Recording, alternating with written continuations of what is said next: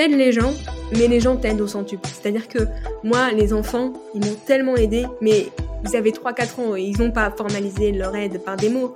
Mais ils m'ont aidé à me sentir utile, ils m'ont aidé à me, dire écoute Aiglé, tu peux servir à quelque chose dans le monde. Et ça, je pense que c'est le plus beau cadeau qu'on m'ait fait en fait. Salut à toutes et à tous, je m'appelle Charlotte. À travers Évasion, je vous parle de voyages sous toutes ses formes. Seul ou accompagné, en avion, en van ou à pied, en France ou à l'autre bout du monde. J'invite différentes personnes à parler de leurs évasions à travers le monde. Aujourd'hui, nous sommes avec Aiglé. Cette jeune femme est partie seule, à l'âge de 18 ans, en Afrique du Sud pour un voyage humanitaire. Ensemble, nous discutons de ce voyage inoubliable qui lui a fait réaliser qu'elle a sa place dans notre monde. Aiglé nous parle du voyage humanitaire en tant que tel, avec beaucoup de prévenance, des rencontres qu'elle a faites, des enfants qu'elle a aidés et qui l'ont aidé encore plus à comprendre qui elle est, des épreuves qu'elle a pu rencontrer et la façon dont ce voyage l'aide au quotidien encore aujourd'hui. Je vous propose de partir pendant quelques minutes en Afrique du Sud en voyage humanitaire avec Aiglé.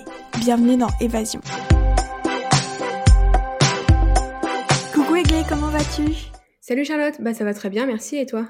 Très bien, merci. Alors pour commencer, je te propose de te présenter en quelques mots. Alors je m'appelle Aiglé Drinxan, j'ai 21 ans, euh, j'habite à Paris et je fais mes études à Nantes en communication. Euh, voilà. Parfait. T'es partie en Afrique du Sud en 2017 pour euh, faire un voyage humanitaire. Pourquoi t'as choisi cette destination? D'abord, je voulais faire un voyage humanitaire parce que en terminale, je sentais que ma vie allait un peu nulle part, dans le sens où je savais pas ce que je voulais faire plus tard, j'avais l'impression de servir à rien, que euh, le monde me filait entre les doigts, et puis aussi, on dit souvent qu'à 18 ans, c'est le moment où on est un peu fou et on, on fait des projets un peu fous. Du coup, j'avais très envie de partir faire de l'humanitaire. Voilà, parce que je savais que le côté euh, humanitaire, aider les autres, ça m'intéressait beaucoup. Voilà pourquoi j'ai choisi de faire de l'humanitaire. Alors pourquoi l'Afrique du Sud? Euh, Parce qu'en fait, euh, en terminale, je parlais pas très bien anglais, et il faut savoir qu'en Afrique du Sud, euh, la langue euh, c'est l'anglais. Et du coup, mes parents se sont dit autant faire une pierre de coups.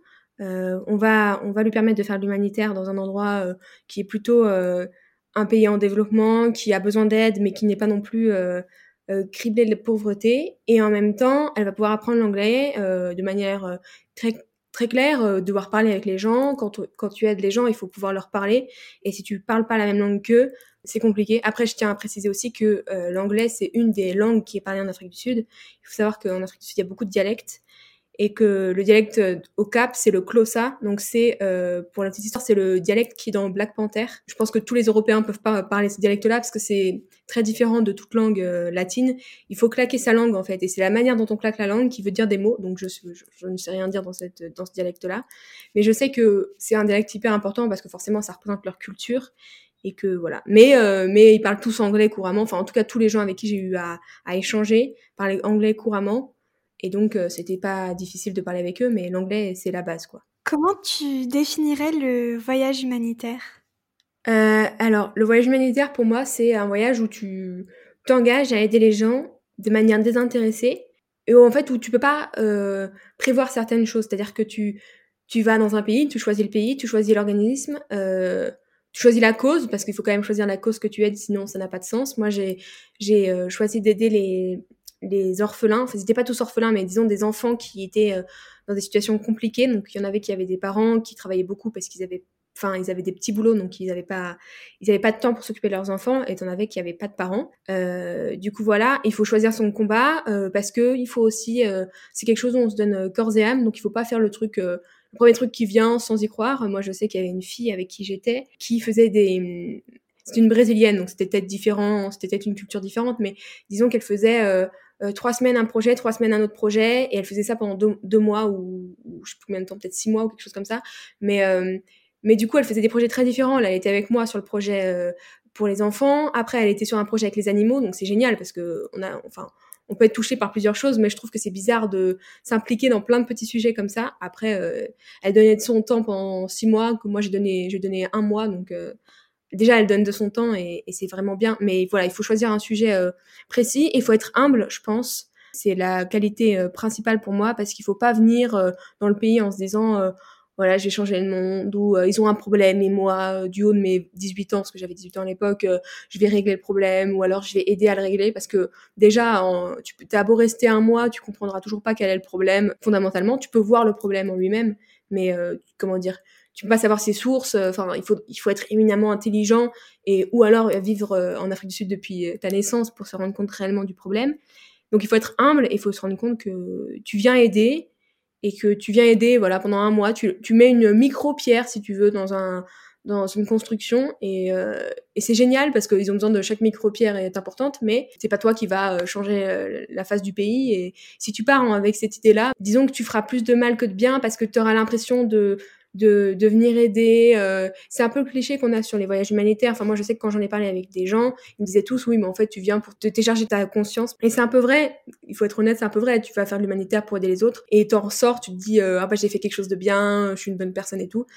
Mais en même temps, il faut pas perdre de vue que tu as aidé quelqu'un. Enfin, j'ai des souvenirs là quand j'en parle. Euh, j'ai aidé des enfants. Alors après, c'est sûr que maintenant, ça fait ça fait trois ans que, que j'y suis plus, donc ils sont dans une misère qui est probablement la même quand j'y étais. Et je les ai pas sortis de cette misère-là. Mais je pense que pour un mois, je les ai quand même aidés.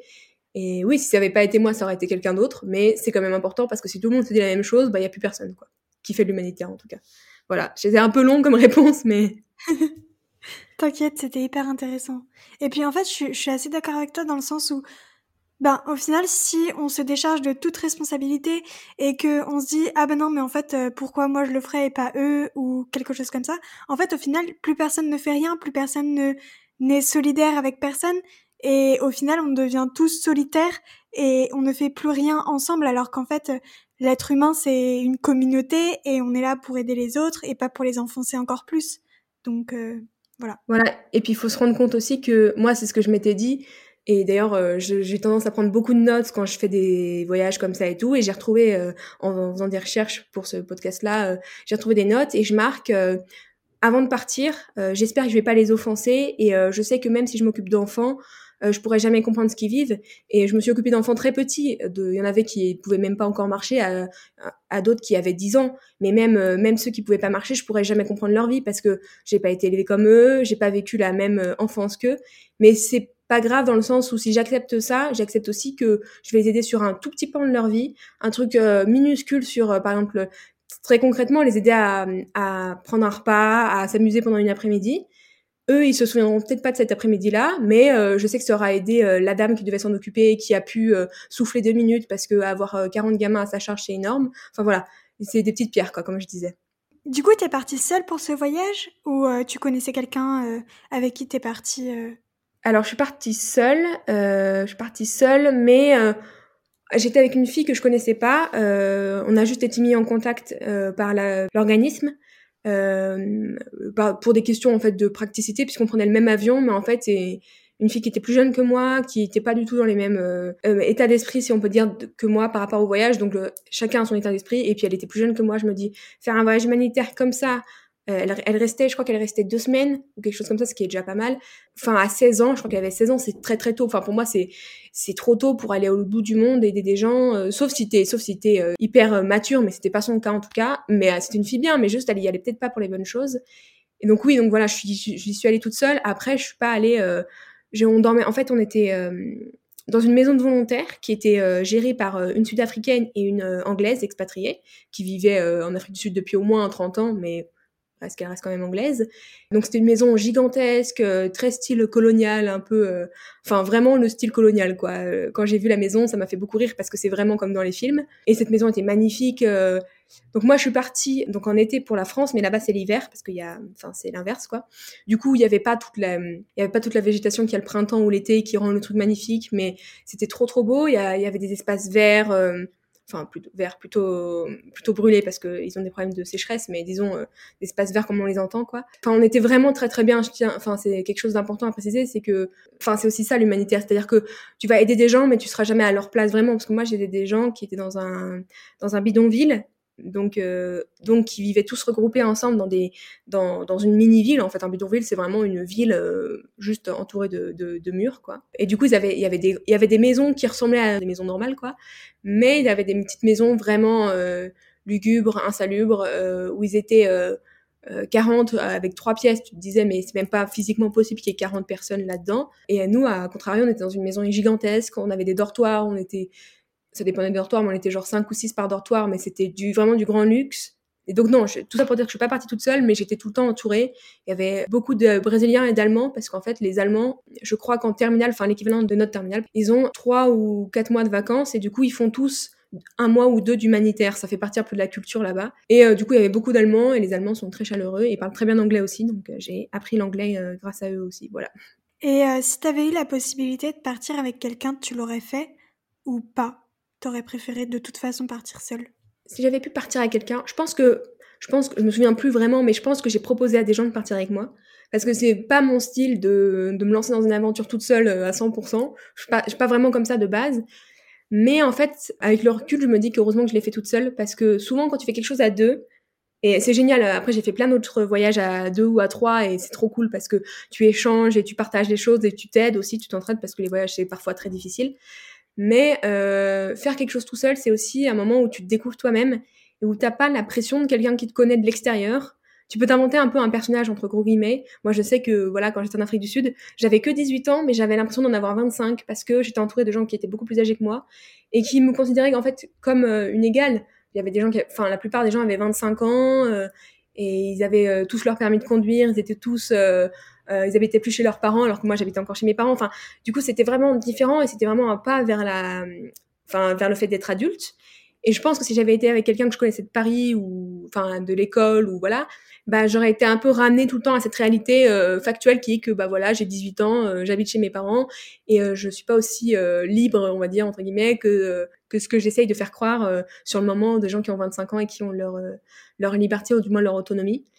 Et aussi, je pense que c'est très important, euh, quand on veut faire quelque chose, il y a des moments où c'est génial parce que tu as d'autres gens qui veulent le faire avec toi. Moi, j'ai des expériences euh, de voyage récemment où j'ai fait avec deux autres filles. C'était génial parce que on a toutes eu la même envie en même temps et donc c'était trop cool. Mais il y a des moments où tu es la seule à avoir l'envie et c'est ta vie, donc il faut, faut vivre à fond et il faut pas attendre les gens pour, euh, pour commencer à vivre parce que de toute manière, euh, il y aura toujours quelque chose. Enfin, le, la crise du Covid, je sais pas quand ce podcast sortira, mais je veux dire, la crise du Covid, c'est l'exemple même. C'est-à-dire que euh, si, tu, si tu faisais des plans pour 2020, bah, ils ont été tous annulés ou presque. Et, euh, et ça t'a montré qu'il faut pas faire des plans pour six mois, il faut faire des plans pour demain. Et, et, et chaque jour est une aventure, quoi. Bon, après, je dis ça, mais c'est difficile à vivre comme ça. Mais c'est un peu l'idée qu'il faut se mettre, quoi. Du coup, maintenant, on va parler un petit peu plus de ton voyage humanitaire en tant que tel. Est-ce que tu pourrais nous donner le nom de l'organisme avec lequel tu es partie Alors, du coup, moi, je suis partie avec Home Abroad et je suis partie dans la la ville qui s'appelle Nourdek, donc euh, qui est juste à côté du Cap en fait. Et du coup, c'était quoi ton, ton rôle euh, pendant ces jours? Quelles étaient tes missions? Alors, mes missions, c'était euh, principalement d'aider en fait les dames à.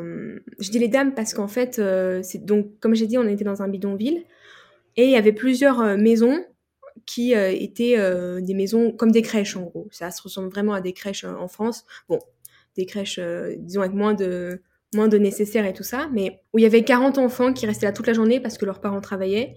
Et donc c'était souvent des femmes du bidonville qui s'en occupaient. Et il y avait euh, une femme pour 40 enfants. Donc euh, autant, autant vous dire que c'était un peu la course tout le temps. Sachant que les enfants avaient entre, disons, 3 mois et 10 ans. Donc c'était un peu compliqué euh, de tous les, les occuper. Donc voilà, moi mon rôle c'était de d'aider la dame pour tout ce qu'elle avait besoin, pardon. Donc, c'est-à-dire donner à manger au, bébé, au plus, au, plus grands qui mangent pas encore tout seul, à 2-3 ans, on mange pas encore tout seul. Aussi euh, s'occuper de ceux qui ont 5, 5, 6, 7, 8 ans, parce que euh, il faut les occuper dehors, il faut faire attention à ce qu'ils se blessent pas. Voilà, changer les couches aussi, c'est bête, mais quand quand il y a 5 ou 6 bébés, c'est, enfin, il faut une paire de mains de plus, quoi. Voilà, et puis et puis les occuper parce que en fait, euh, quand elle faisait par exemple à manger, bah ils étaient tous à, côté d'elle, donc elle pouvait pas, elle prenait deux heures pour faire euh, des pâtes, alors que, enfin les pâtes ça prend trois minutes à faire, c'était compliqué pour elle et on était plusieurs dans. J'avais, j'étais pas toute seule avec la dame, on était trois ou quatre par maison, on va dire. Mais voilà, c'était ça mon rôle, c'était d'aider en fait la dame. Donc euh, chaque matin, j'allais la voir et elle me disait voilà, aujourd'hui c'est ça, ça pour le déjeuner. Est-ce que quelqu'un, est-ce que l'une d'entre vous sait cuisiner ça? Euh, bah alors toi tu sais le faire, bah tu vas le faire. Euh, à telle heure, il faut qu'on ait euh, commencé la sieste pour les petits. les grands, du coup, ils restaient dehors ou alors il y avait, ils allaient dans une autre pièce. Faites attention à un tel, il est, il est plutôt fatigué ou plutôt malade. Mais c'était des femmes qui parlaient pas beaucoup parce qu'elles étaient probablement qu'elles vivaient quelque chose de très dur, mais elles étaient assez reconnaissantes, si je peux dire, de, de l'aide qu'on leur apportait, parce que ça se, enfin comment dire, ça se, je conçois, enfin je conçois toujours pas et je concevais pas sur le moment comment elles arrivaient à faire ça toute seules, parce que c'était vraiment un, une charge de travail euh, immense et surtout que on se dit bon quand on a un enfant quand il fait la sieste on peut se reposer tout ça. Comme elle elle en avait 40 c'était pas possible. Il y en avait qui dormaient d'autres qui se réveillaient c'était toujours compliqué. Mais voilà. Et euh, c'était c'était ça mes missions en fait. C'était de l'aider le plus possible.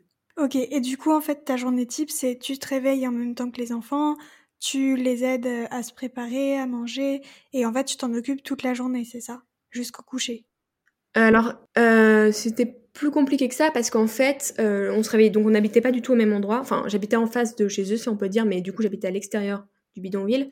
Donc, euh, on se réveillait assez tôt, nous, et on était sur les, dans les maisons plutôt vers, euh, vers 9-10 heures, donc on se réveillait facilement vers 6 heures, quelque chose comme ça. C'était souvent déjà réveillé, habillé, parce que la plupart, en fait, a une règle importante, c'était qu'on sache pas s'ils étaient orphelins ou s'ils avaient ou s'ils étaient juste des enfants qui allaient à la crèche comme on peut aller à la crèche en France. C'était important pour l'organisme parce qu'ils voulaient pas qu'on s'attache et en fait ils voulaient pas qu'on ait des infos trop personnelles sur les enfants, ce qui est normal parce que ça reste un job entre guillemets, on va pas avoir accès à toute la vie des gens. Donc on arrivait plutôt vers 9h, euh, 10h, donc ils avaient déjà euh, petit déjeuner, ils étaient déjà habillés, ils étaient déjà lavés, tout simplement parce qu'il y avait beaucoup d'enfants dont les parents venaient les déposer en fait. Donc euh, voilà, pour pas faire la différence.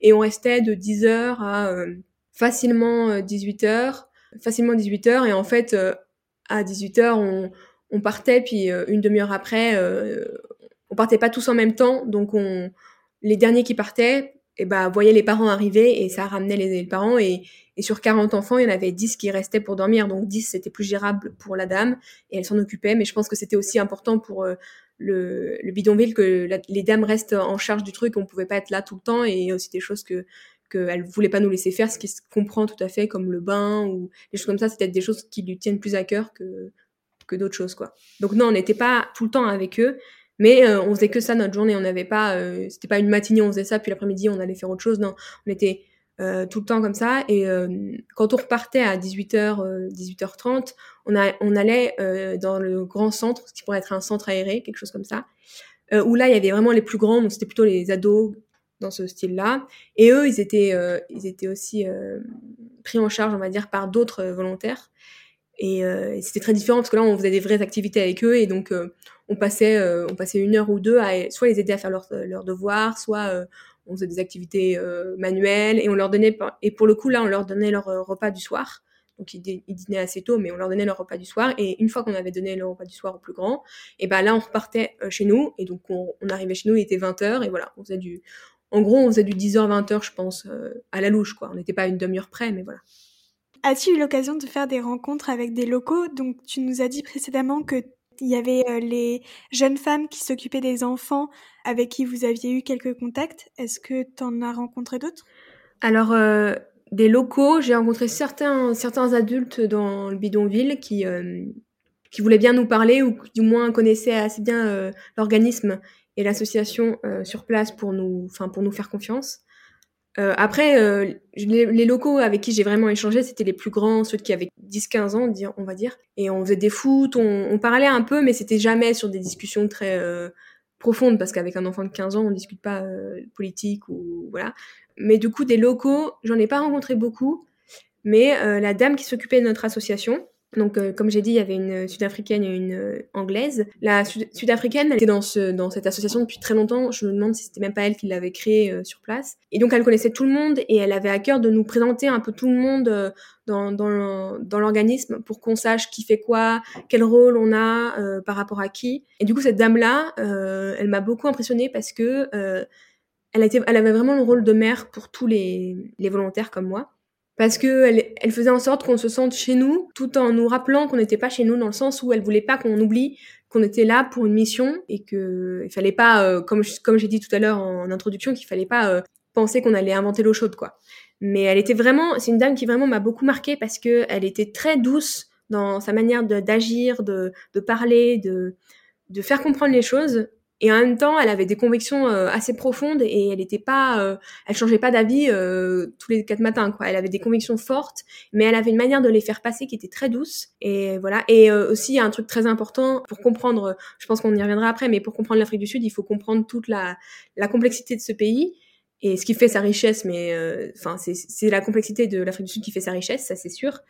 Et je me rappelle de, on avait un chauffeur, donc un, un monsieur hyper gentil qui euh, nous accompagnait au bidonville parce qu'évidemment, euh, je pense que vous vous en doutez bien, on ne rentre pas dans un bidonville comme on rentre n'importe où. C'est un endroit qui est quand même un peu euh, dangereux, ou du moins les gens, quand ils te connaissent pas, ils te regardent bizarrement. C'est normal, c'est comme si on rentrait chez toi sans, sans frapper ou que tu connaissais pas la personne qui rentre chez toi. C'est un peu près pareil. Et du coup, je me rappelle des discussions entre cette dame et ce monsieur c'est deux personnes totalement différentes. Ils, ils croyaient pas en même, dans le même Dieu. Euh, lui, il était euh, catholique. Elle, elle était euh, soit elle avait pas de religion, soit elle en avait une autre. Enfin, je ne savais pas, je ne sais pas. Mais ils étaient très différents et pourtant ils étaient tout le temps là en train d'échanger sur des sujets euh, assez profonds. Euh, sur, enfin, ils aimaient beaucoup discuter de sujets que moi à 18 ans, j'étais là, mais qui parle de ça en plein déjeuner sur le rôle de l'individu dans la société.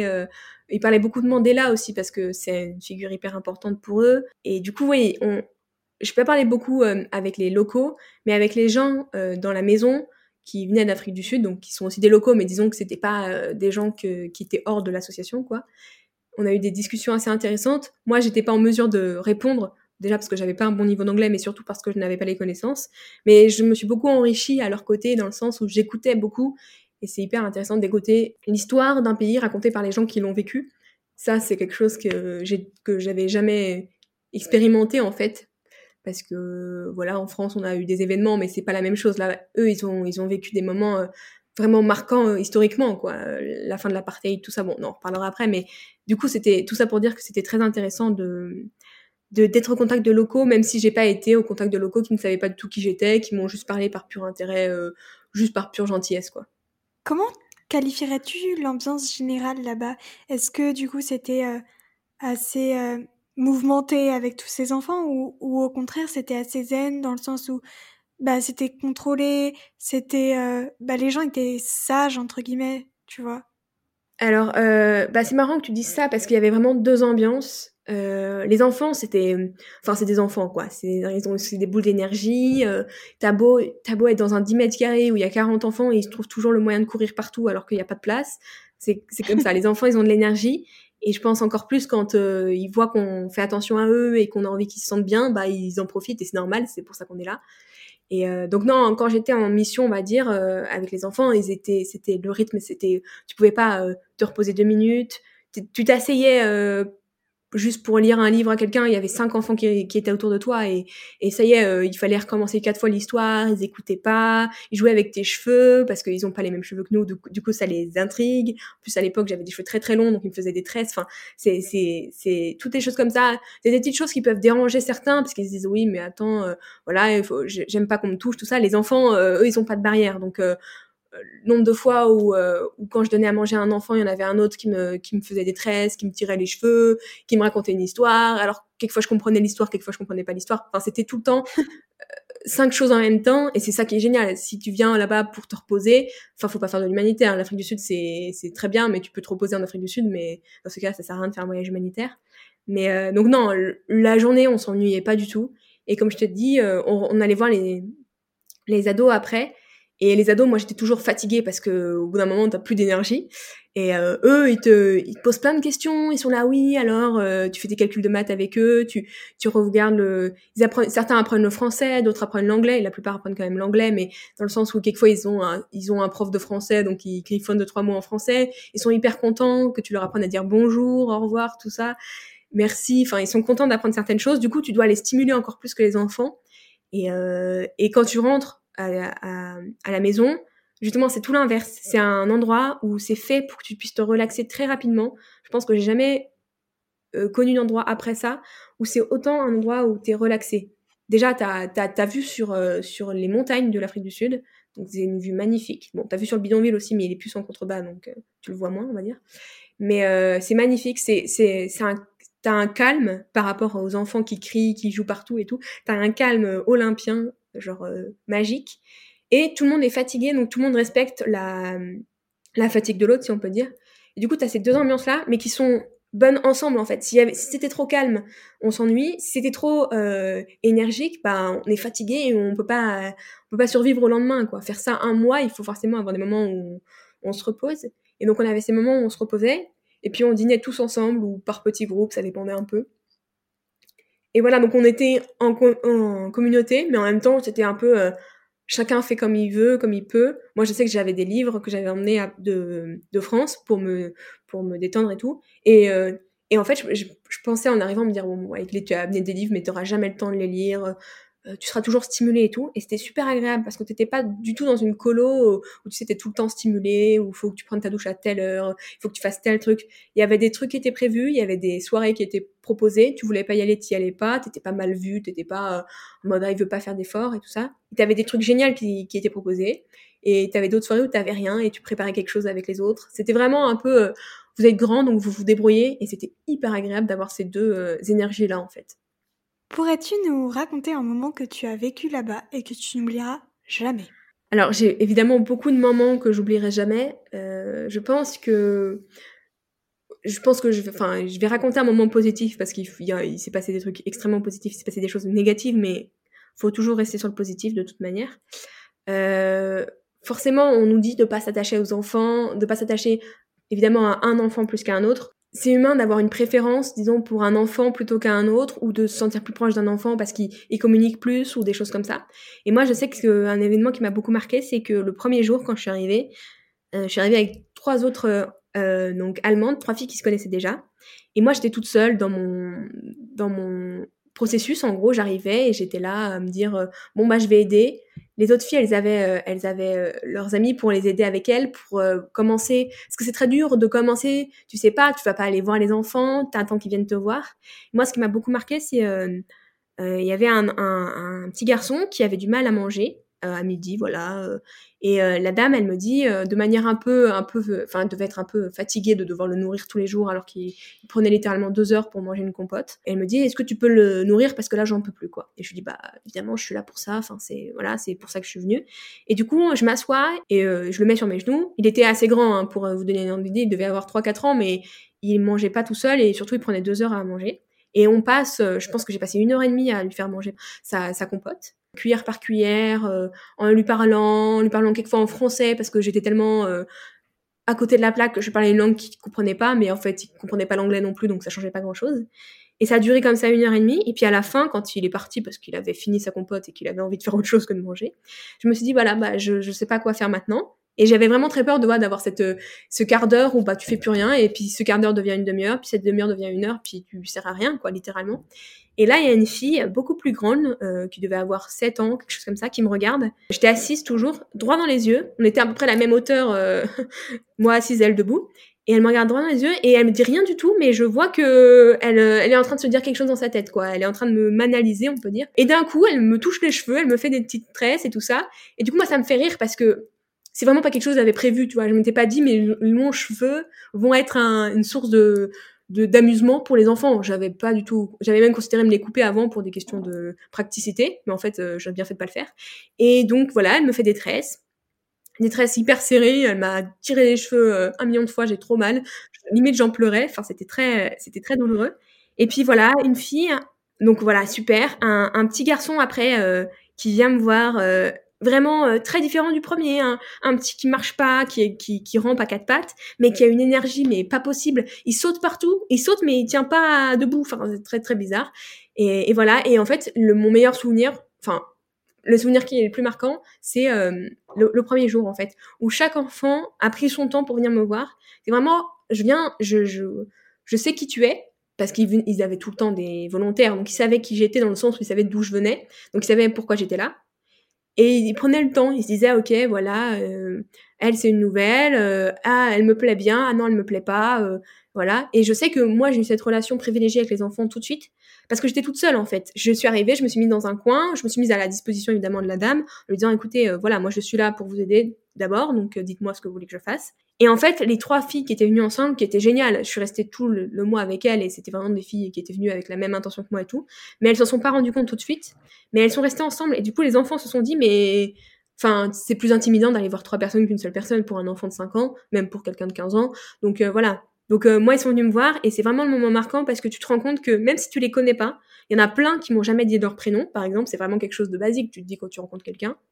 Mais moi, il y en a plein qui m'ont jamais dit mon, prénom. Moi, je leur disais évidemment mon prénom, donc je m'appelle Aiglé, et j'essayais de, leur faire prononcer Aiglé, donc bon, évidemment, c'était pas toujours réussi. Chacun avait une spécificité, et c'est me rendre compte que même si tu connais pas leur âge, leur prénom, leur situation familiale, tu peux vraiment les reconnaître, parce que déjà ils se ressemblent pas tous, mais tu peux vraiment savoir qui ils sont dans leur dans leur petite mimique. Euh, je te dis, il y en avait un, euh, il y en a un qui s'appelait, je me souviens de son prénom parce qu'il m'a beaucoup marqué, il me l'avait dit. Il s'appelle Guido. C'était un petit gars de, je pense qu'il avait 4-5 ans, tu vois. Et il était vraiment hyper indépendant, il faisait sa vie et tout. Et on s'est lié vachement d'amitié parce que euh, parce que moi j'aimais bien rigoler, je lui faisais des guilis, voilà tout ça et, et voilà. en fait, le, ce que j'ai, ce qui m'a le plus marqué, c'est ça. Il faut prendre le temps il faut se rendre compte aussi que les enfants, ils, viendront, ils repartiront, mais tu peux pas. Enfin, c'est pas des, c'est pas des choses, c'est des, personnes à part entière. Et, et un coup, t'as un super feeling avec quelqu'un, le lendemain, il vient pas te parler, bah c'est pas grave. Le surlendemain, tu découvres quelqu'un et tout. Donc ça, c'était mon meilleur souvenir, mais euh, ça me fait penser à un autre souvenir qui est très lié, donc je pense que je peux le raconter aussi. C'est le hum, dernier jour où je suis partie, enfin le dernier jour où j'ai été là en fait, c'était un peu une coutume, entre guillemets, de ramener quelque chose aux enfants qu'ils pourraient réutiliser. C'est-à-dire, par exemple, un ballon de foot ou quelque chose comme ça, de leur offrir quelque chose. Et moi, j'avais aucune idée de quoi leur offrir parce que je voulais pas leur offrir un truc euh, très européen, euh, dont ils savent pas se servir, ou alors qui va faire tout de suite, moi j'ai beaucoup d'argent, vous en avez pas, voilà. Enfin voilà, je voulais rester dans ce mode que je m'étais fixé, qui était d'être humble et de pas euh, show off, quoi. De pas montrer la fortune que j'étais censée avoir ou des choses comme ça. Et du coup, je me dis, je vais leur offrir des, des ballons euh, gonflables, quoi, les trucs euh, pour, la, pour faire la fête et tout. Et donc, euh, j'offre ça et je montre le matin à la dame qui était en charge du même endroit, parce que je suis restée trois semaines dans la même crèche, entre guillemets. On devait changer toutes les semaines, mais moi j'ai demandé à rester dans la même crèche parce que c'était une des crèches qui avait le plus besoin d'aide et du coup bah je me sentais pas d'aller faire quatre, crèches alors que la crèche où j'étais avait besoin d'aide. Bon, ils ont accepté et donc voilà je suis restée au même endroit pendant trois semaines.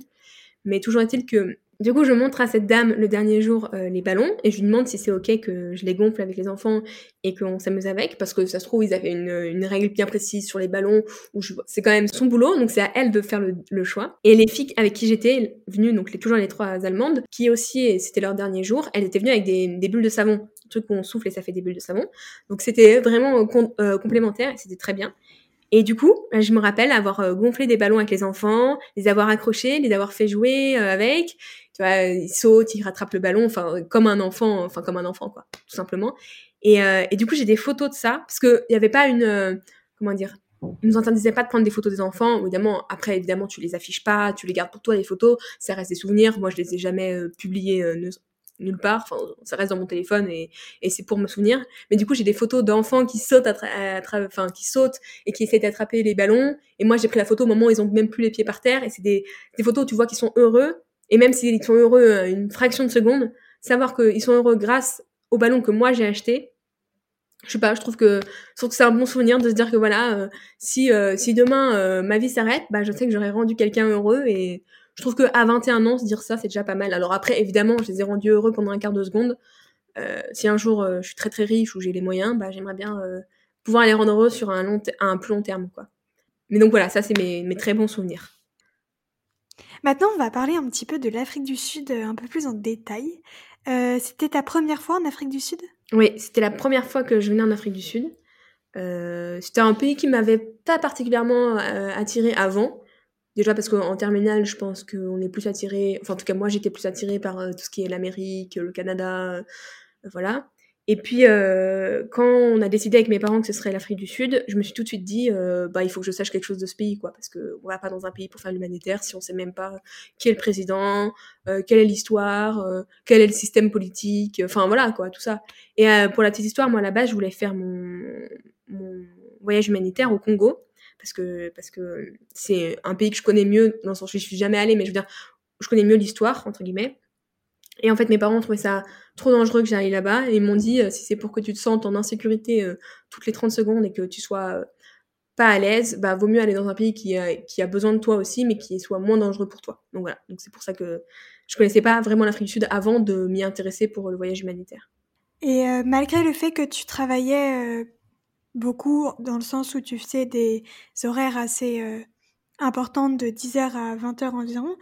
Est-ce qu'il y a quand même un ou deux jours pendant ton séjour où tu as pu bah, visiter un petit peu autour, les alentours, te balader ou pas du tout? Si, si, j'ai vraiment eu cette chance-là, c'est qu'en fait, on avait nos week-ends libres. Euh, encore une fois, je pense que c'est parce que la proportion d'enfants qui étaient vraiment 100% à la charge des, des crèches, entre guillemets, était moindre. Il devait être 10 par crèche, donc c'était plus faisable pour les, pour les dames. Et je pense qu'elles voulaient garder cette autonomie-là aussi. Du coup, on avait nos week-ends. Donc, euh, j'ai eu euh, trois, trois week-ends ou quatre week-ends où j'ai pu, où j'ai pu visiter l'Afrique du Sud. À savoir que quand on arrive, on a un, un week-end de trois jours qui nous est dédié où en gros on nous fait visiter les choses à voir absolument en Afrique du Sud pour justement comprendre en fait le pays et pas euh, juste aider mais pas savoir ce qui se passe dans le pays. Et du coup ces trois jours-là de séminaire, si on peut dire, qui nous sont offerts, enfin qui sont compris dans le prix, mais je veux dire qui nous sont offerts par euh, par euh, l'association, on a on est allé visiter le musée de l'apartheid donc qui est au Cap, musée très intéressant. Moi je m'étais vraiment beaucoup renseignée avant de partir en Afrique du Sud déjà parce que je suis quelqu'un qui adore l'histoire de base, donc je pouvais pas partir sans connaître l'histoire du pays, ça me semblait impossible mais aussi parce que euh, l'Afrique du Sud, c'est un pays qui est connu pour sa complexité, en fait. Et donc, il fallait connaître un minimum. Je dis pas du tout que je suis euh, hyper euh, cultivée sur le sujet de l'Afrique du Sud, loin de là. Je pense que d'ailleurs, beaucoup de gens qui sont pas allés en Afrique du Sud sont beaucoup plus cultivés que moi sur ce sujet, mais mais c'est j'ai fait le strict minimum avant de partir et du coup visité j'ai visité plein de choses l'Afrique du Sud c'est un pays magnifique c'est vraiment je pense, j'ai pas mal euh, voyagé après et avant, mais je pense que l'Afrique du Sud, c'est vraiment le plus beau pays que j'ai vu de ma vie. Euh, parce qu'en fait, c'est un pays où il y a plein de choses. Il y a vraiment, euh, là, si on sort du cadre humanitaire, si, vous, si vous voulez aller en Afrique du Sud pour voyager, pour voir des paysages époustouflants, c'est vraiment le meilleur endroit. Il y a des montagnes, donc on peut faire des randonnées, pas du tout difficiles, pas du tout pour les top randonneurs. moi, j'en ai fait deux qui étaient magnifiques. Donc, j'ai fait Lion's Head, donc c'est une, une montagne qui ressemble à une tête de lion, comme son nom l'indique, et Table Mountain, donc c'est une montagne euh, hyper connue, vous tapez euh, Afrique du Sud, la première photo c'est Table Mountain, et donc euh, Table Mountain c'est une montagne qui a une forme de table, en fait elle est toute droite sur son sommet, et en fait de ces deux montagnes-là, vous voyez tout l'Afrique du Sud, et c'est magnifique. Donc ça c'est deux trucs que j'ai fait par moi-même, pour le coup, que j'ai fait avec d'autres gens, mais je veux dire, c'est moi qui ai pris l'initiative de le faire. Sinon, euh, ce que j'ai fait aussi qui m'a beaucoup plu, c'était d'aller au Cap de Bonne-Espérance, donc tout au bout de l'Afrique du Sud. Donc là, pour le coup, euh, je l'ai fait ça avec, euh, avec l'organisme. Donc ils ont loué un van et on est allé tout au bout de l'Afrique du Sud. C'est magnifique. On a l'impression d'être au bout du monde. Enfin, littéralement, on est au bout du monde, mais t'as la mer partout. En plus, moi, j'étais un jour et il faisait pas hyper beau. Donc ça rajoute un peu un côté un peu mystique à la, à l'aventure quoi il y a du vent il, pleut pas vraiment mais enfin bref c'est un un temps un peu euh, comme il y en a en fait dans la t'as l'impression d'être sur un bateau parce que t'as t'as les vagues t'as le vent et tout ça et puis tu peux monter aussi pour avoir un point de vue euh, vraiment de l'Afrique du Sud euh, et surtout de toute la mer toute la fin de l'Afrique du Sud et toute la mer c'est magnifique et donc de là, on peut aussi voir des pingouins. Et donc c'est la première fois de ma vie que j'ai vu des pingouins. Alors c'est des pingouins totalement en liberté. Hein. Ils font leur vie. tu les vois d'une d'un petit euh, passage, mais tu peux pas les toucher. Ils font leur vie, ils sont à côté. C'est des pingouins qui sont sur des sur euh, le sable en fait. C'est des pingouins. Je pense que c'est une race de pingouins qui ne vit pas euh, dans un climat très très froid. Et voilà. Du coup, j'ai vu des pingouins. C'était magnifique. Ça m'a fait ça m'a fait très plaisir de voir des pingouins. Surtout que j'avais pas du tout prévu de voir des pingouins en Afrique du Sud. Pour moi, c'était pas ça faisait pas partie des choses du coup, voilà, ce que j'ai fait d'autre qui est vraiment bien, c'est euh, faire du surf en Afrique du Sud. Déjà, ça, c'est très classe de dire ça comme ça. Moi, ça me fait beaucoup rire de, quand j'y pense de me dire que j'ai fait du surf en Afrique du Sud. Jamais fait, j'ai jamais refait de surf après. Mais la première leçon que j'ai jamais eue de ma vie, c'était en Afrique du Sud. Sur une plage, euh, voilà. Euh, c'était aussi prévu par l'association. Ils voulaient nous faire faire du sport un peu. Donc, ils nous ont dit, on fait une, une heure d'initiation au surf. qui veut y aller? Moi, j'ai dit, écoutez, je suis à fond. Donc, on y a, on y a été. Et, euh, et, voilà, et tu fais du surf euh, dans une petite crique entre deux montagnes. Tu te dis voilà, euh, quelle chance j'ai quoi, quelle chance j'ai. Et, et donc voilà, donc non, il y a plein plein de choses, il y a plein plein de choses à voir au Cap. Après moi, je suis restée vraiment autour du Cap parce que parce que j'avais pas de moyens de locomotion. Enfin, il y a beaucoup de taxis là-bas parce qu'on se déplace jamais à pied pour des questions de sécurité. Du coup. Du coup, je prenais tout le temps le taxi et c'est beaucoup moins cher qu'en France et encore plus qu'à Paris. Donc, je me suis pas ruinée en faisant tout ça, mais voilà. Mais euh, du coup, euh, les choses à voir, c'est vraiment ça. Et puis aussi, euh, traîner dans les, dans les petits marchés du Cap. Je suis allée chercher exactement le nom pour, pour avoir le nom précis, qui s'appelle Bay Harbour Market, avec mon superbe accent anglais. C'est en fait un, marché couvert, mais typique, euh, euh, typique d'Afrique du Sud, pardon.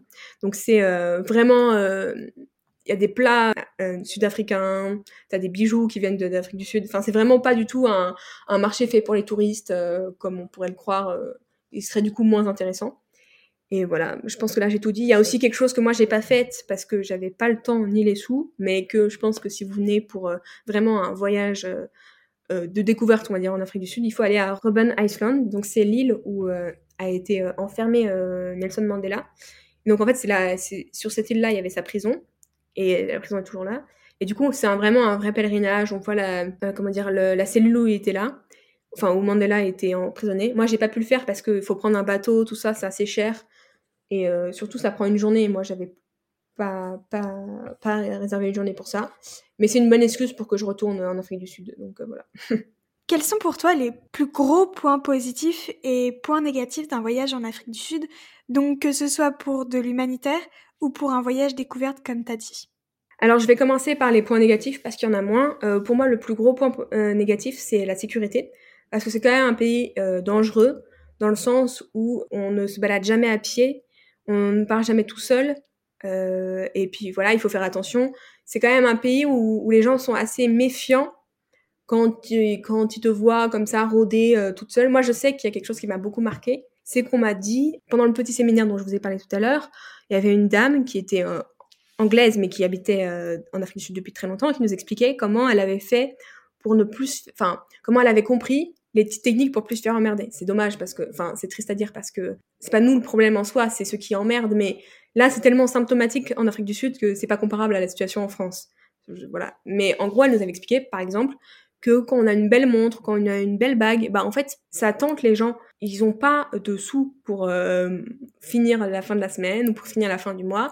Ta belle bague euh, en plaqué or ou même en métal argenté, eux ils savent pas que c'est du métal argenté, ils pensent que c'est du de l'or, euh, je sais pas quel carat, tu vois, donc ils, disent que c'est intéressant pour eux.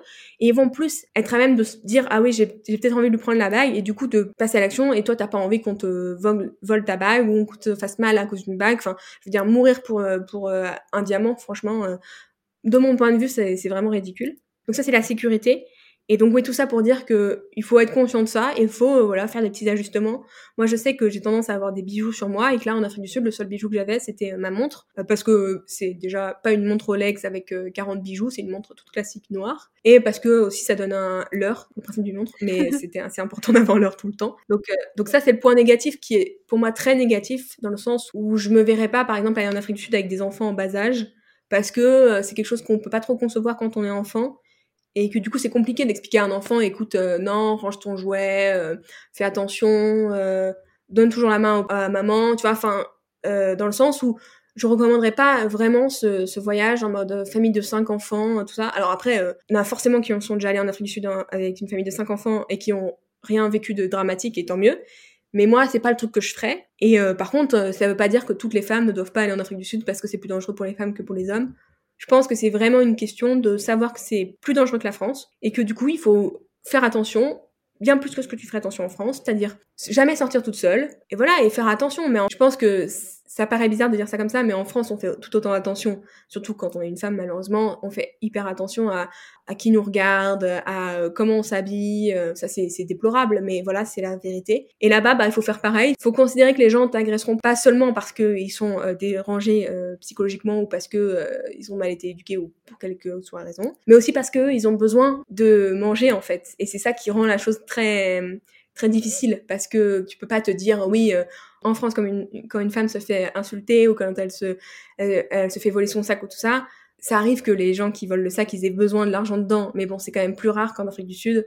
Quand, quand la personne, elle te vole ton sac, tu te doutes bien que, oui, ils vont peut-être s'acheter de l'alcool ou de la drogue, mais bon, ils en ont, enfin, je pense, mais après, c'est mon avis tout à fait personnel, qu'ils en ont plus besoin que les Français euh, qui volent. Donc, c'est le point le plus négatif pour moi et c'est le point le plus important à mettre en, dans, dans tous les voyages, on regarde la sécurité parce qu'on n'a pas envie de mourir, parce qu'on n'a pas envie de se retrouver dans des situations complexes. Et du coup, c'est important d'être honnête vis-à-vis de ça. Ça veut pas dire qu'il faut pas aller en Afrique du Sud, ça veut pas dire que les Sud-Africains sont pas gentils. Ça veut juste dire que voilà, c'est un pays qui est en train de changer, qui subit des mutations et qui du coup, bah, quelquefois est dangereux. Euh, et vraiment, je pense que c'est même pas la question de si on est une femme ou pas. Je pense que c'est un pays qui est dangereux pour tout le monde. Même les Sud-Africains, euh, ils font attention. Et c'est comme ça. C'est euh, c'est malheureux à dire, mais ça changera, mais c'est pas, ça n'empêche pas qu'il faut pas, il faut, il faut se dire que c'est dangereux, il faut faire attention. Donc ça, c'était le premier point négatif. Après, j'ai deux autres points négatifs qui sont vraiment euh, beaucoup moins négatifs. C'est juste que c'est un pays immense. C'est vraiment immense comme pays. Selon moi, on peut pas tout voir de l'Afrique du Sud. Enfin, je pense qu'on peut jamais tout voir d'un pays déjà, mais encore plus pour l'Afrique du Sud. Et il euh, n'y a pas beaucoup de moyens de locomotion dans le sens où, forcément, si tu loues une voiture, t'es un peu libre. Mais moi, je sais qu'il n'y a pas de train, il n'y a pas de, y a pas il y a des bus, mais bon, voilà, c'est pas les bus en France, c'est même pas les bus euh, aux États-Unis ou des trucs comme ça. Il n'y a pas de, il y a pas de système de bus, en tout cas, dans au Cap, il n'y a pas trop ce truc-là. Donc ça te laisse quand même vachement euh, seul à te débrouiller. Bon, après, comme je disais, nous, on prenait des taxis, parce que moi, j'avais pas le permis de conduire. Du coup, oui, on prenait des taxis qui coûtent beaucoup moins cher que qu'en France. Ça coûte l'équivalent d'un euro quasiment pour les courses euh, d'une demi-heure. Enfin, c'est vraiment ridicule parce que la monnaie là-bas est pas la même. Donc euh, ça, c'est voilà, c'est le, les trois points négatifs, sachant que le vrai point négatif pour moi, c'est la sécurité, mais euh, c'est pas rédhibitoire dans le sens où si on fait attention, il nous arrivera rien. Quoi. Et donc les points positifs, parce que forcément il y en a, il y en a beaucoup. Alors déjà, les prix sont vachement abordables quand on vient de l'Union européenne en tout cas. Euh, parce que on a l'impression qu'avec euh, nos 10 euros, on peut acheter le monde entier. C'est triste parce que ça veut dire que eux, ils galèrent dans leur vie et que voilà. Mais bon, le point positif pour nous, c'est qu'on peut vraiment se faire plaisir pour ce qui est de la, bouffe ou des souvenirs. Euh, les paysages, comme j'ai dit, sont extraordinaires. Enfin, c'est vraiment le point. Pour moi, c'est le point positif plus plus de l'Afrique du Sud, c'est que les paysages sont magnifiques. Il y a de tout. Tu, tu, peux, tu peux aller à la plage comme tu peux aller faire de la marche en montagne. Euh, je dirais aussi qu'un gros point positif de ce pays, c'est la culture. Parce que c'est un pays qui a vécu plein de choses euh, récemment, si on peut dire, en tout cas à la fin du XXe siècle, comme euh, la fin de l'apartheid, même l'apartheid en lui-même, ça leur a appris beaucoup de choses. Donc, du coup, c'est une culture hyper riche et je pense que euh, peut vraiment, vraiment nous, Français et Européens en général, euh, apprendre des choses de l'Afrique du Sud euh, dans, leur acceptation de l'autre, dans leur ouverture à l'autre, en fait, tout simplement. Mais c'est bête à dire, mais c'est vraiment... Et c'est aussi pour ça que moi, l'Afrique du Sud, c'est vraiment un pays, une culture qui me fascine, c'est que c'est une culture qui a, qui a dit pardon, en fait, tout simplement. Je vais pas refaire le cours d'histoire, mais alors je te dis pas que l'Afrique du Sud, il euh, n'y a pas d'inégalité, que, à mon avis, euh, les PDG de toutes les entreprises sud-africaines, c'est encore des blancs, et, et je te dis pas que c'est pas encore un pays très avec plein de contrastes. Mais rien que le fait d'avoir réussi à, à sortir de l'apartheid et de chaque jour avancer pour essayer d'être de plus en plus égalitaire, bah, je pense que c'est un bon exemple d'un pays qui, qui a qui a pris son histoire euh, face et qui s'est dit ok là faut faut changer et ça c'est essentiellement grâce à Nelson Mandela hein, c'est il y a des hommes comme ça et des femmes euh, euh, dans le monde qui permettent des grands changements et ça c'est extrêmement ancré dans leur dans leur vie c'est quelque chose de assez fou parce que pour une française comme moi, nous on parle pas de nos présidents dans une sphère privée, mais je veux dire on va pas aller afficher la tête de De Gaulle ou de Sarko ou je sais pas qui dans son salon. Enfin ça serait très bizarre tu irais dans le salon de quelqu'un qui a la tête de Sarko, tu te dirais, il est chelou celui-là. Dans le, la maison où j'étais, donc la maison où je dormais et tout ça, il y avait un énorme portrait de Nelson Mandela, mais énorme, gigantesque. Et euh, sur un autre mur, il y avait une de ses citations, et enfin, il y avait des citations partout. Et forcément, tu connais Nelson Mandela quand t'as 18 ans, parce qu'il est cours d'histoire. Mais là, voir à quel point ils le respectent, et surtout à quel point ils ont envie de le... C'est bizarre à dire, c'est presque c'est presque lui vouer un culte, mais dans le sens où euh, ils veulent que l'Afrique du Sud s'en sorte bien pour lui rendre hommage. C'est un point énormément positif parce que c'est des gens qui sont attachés à leur culture et donc parce qu'ils sont attachés à leur culture, ils vont s'intéresser à découvrir la culture des autres. Et ça, c'est génial. Enfin, dans un voyage, quand on s'intéresse à ta culture, quand tu t'intéresses à la culture des autres, quand il y a un, un échange de culture, c'est, enfin, c'est ça que t'apprends en fait. T'as beau, tu peux voir plein de choses, tu peux voir toutes les, tous les beaux, beaux couchers de soleil de ta vie. Si t'as pas d'échange avec des gens sur des choses importantes ou sur, euh, sur la, vraie vie du pays, bah, t'es passé à côté, quoi. Enfin, selon moi, après, euh, chacun voit le voyage comme il veut, mais moi, c'est le meilleur moment du voyage, c'est quand t'apprends des choses. Et juste pour euh, une dernière, un dernier bon point, c'est que les gens sont vraiment gentils quand ils comprennent que tu viens pas pour euh, changer leur pays, pas pour euh, te laver euh, de tous tes péchés ou je sais quoi. Quand ils, quand ils comprennent que tu viens juste parce que tu es curieux, parce que tu as envie de découvrir leur pays, que tu as envie de découvrir leur histoire, que t'es voilà que tu connais un peu leur histoire mais que tu as envie d'en apprendre plus, ils sont les premiers à te dire mais viens, regarde ça, regarde comment mon pays il est beau, tout ça. Toi, tu viens d'où? Ah, tu viens de la France. Et en fait, c'est voilà, c'est un petit échange avec des commerçants, avec des, des passants qui te voient, des gens sur les terrasses du café. Voilà, c'est c'est très c'est très convivial et les gens sont gentils. Et c'est ça qui permet, tu te sens pas en insécurité totalement par rapport à ce que je disais tout à l'heure. C'est pas t'es pas tout le temps en insécurité, t'es pas tout le temps là en train de tenir ton sac et tout. Mais tu sens tout de suite quand il y a des moments où t'es en insécurité et et quand il y a des moments où tu dois être chill et qu'il n'y a pas de souci à te faire quoi. Est-ce que ça t'est arrivé de te sentir en danger pour quelque raison que ce soit? Alors euh, forcément, comme je parle de la sécurité, c'est que j'ai expérimenté le côté euh, danger de l'Afrique du Sud, on va, si on peut dire. Euh, il y a un moment spécifiquement où je me suis vraiment sentie en danger et où en fait j'étais en danger de manière très claire. Comment comment expliquer ça de manière simple et concise? Donc on s'est retrouvé avec les filles, donc toujours les mêmes, les allemandes, sur une plage juste à côté de l'endroit où en fait on, habitait, magnifique. Et on a vu au loin la maison l'endroit où on habitait, et comme on est on était et je pense qu'on est toujours un peu naïve quand on est euh, quand on n'est pas natif du pays on se dit tout est proche machin tout ça on va y arriver en en dix minutes et tout. Évidemment euh, bah c'était hyper loin. En fait c'était à une heure de marche probablement. Et en fait ce qu'on savait pas c'est qu'il y avait une colline. On voyait la colline mais on voyait pas qu'en fait ça descendait très bas. Et que du coup il y avait un vrai creux et que notre maison était sur l'autre colline enfin voilà sur une autre colline en fait. Donc on voyait la maison de très près mais c'était un effet d'optique. Et euh, voilà. Donc pour faire simple on a commencé à escalader la colline et au moment de la redescendre enfin voilà de redescendre dans le trou on va dire ben on s'est rendu compte qu'en fait il y avait le bidonville euh, dans le trou donc forcément, on s'est dit c'est pas vraiment une très bonne idée. en plus, il était tard, il commençait à faire nuit, de bah de, de se retrouver dans le bidonville en pleine nuit. C'était le bidonville dans lequel on travaillait, mais euh, ils nous connaissaient pas parce qu'on n'avait pas encore commencé notre mission. Et puis même s'ils nous connaissaient, je veux dire, on, rentre pas chez les gens comme ça, quoi. Euh, donc on a rebroussé chemin et on était un peu naïfs toujours parce qu'on se disait bon bah voilà et tout. Et en fait, en rebroussant chemin, on s'est retrouvé nez à nez avec euh, trois ou quatre hommes. Alors je dis hommes, mais je tiens à préciser qu'ils étaient clairement ils avaient notre âge. Euh, ça n'empêche pas que c'est des hommes, mais je veux dire c'était pas des gens de 40 ans qui auraient pu vraiment euh, nous faire du mal. C'était plutôt des gens qui en avaient la vingtaine, euh, qui étaient paumé en train de faire un feu de cheminée et qui se disait euh, qu'est-ce que je vais manger ce soir quoi si on peut si on peut caricaturer ça comme ça et euh, du coup bah forcément on était cinq filles de surcroît européennes parce qu'on avait clairement la tête d'une européenne hein, ça c'est pas c'était pas une question versus trois ou quatre mecs qui connaissent par cœur l'endroit où ils sont parce que en fait c'est chez eux. Euh, bah on s'est fait on s'est fait prendre nos sacs et tout ça. Alors je dis ça de manière très enfin pas pas triste ou pas je sais pas qu'est-ce que quelle émotion je devrais ressentir mais en fait c'était assez drôle entre gros guillemets parce que c'était des gens qui avaient notre âge. Et donc on était très comment dire c'était très gênant comme situation parce que même eux étaient gênés dans le sens où ils avaient l'impression de détrousser leur sœur ou ou leur cousine ou un truc comme ça et du coup on a marchandé voilà ça me ça me fera toujours rire mais bon je sais pas si, si c'est très drôle mais on a marchandé pour euh, avoir nos affaires donc euh, je, vais raconter rapidement, mais en gros, moi, il y avait un, un, un, gars en face de moi et il a pris mon sac. En plus, j'avais un sac en pendouillère, donc vous imaginez, j'avais toute ma vie dedans. C'était le premier week-end, donc on n'avait pas encore toutes les notions de sécurité, donc j'avais littéralement tous mes sous dedans. Bref, bien fait pour moi. Et en gros, il a mis la main dans le sac et il a pris, euh, je me suis dit, il y a deux trucs importants dans mon sac, mon porte-monnaie et mon téléphone, évidemment. J'avais acheté plein de choses, mais c'était que du matériel. Je veux dire, il, me, vole un cadre, j'en ai rien à faire. Mais voilà, ces deux choses-là, surtout le téléphone, parce qu'on était loin, j'étais loin de chez moi, c'était le premier gros voyage et tout. Donc il pioche là, il met la main une fois, il trouve mon portefeuille, et il, il me le tend pour que je l'ouvre. Déjà très bizarre, mais bref, il me le tend pour que je l'ouvre, donc je l'ouvre et je lui donne les billets.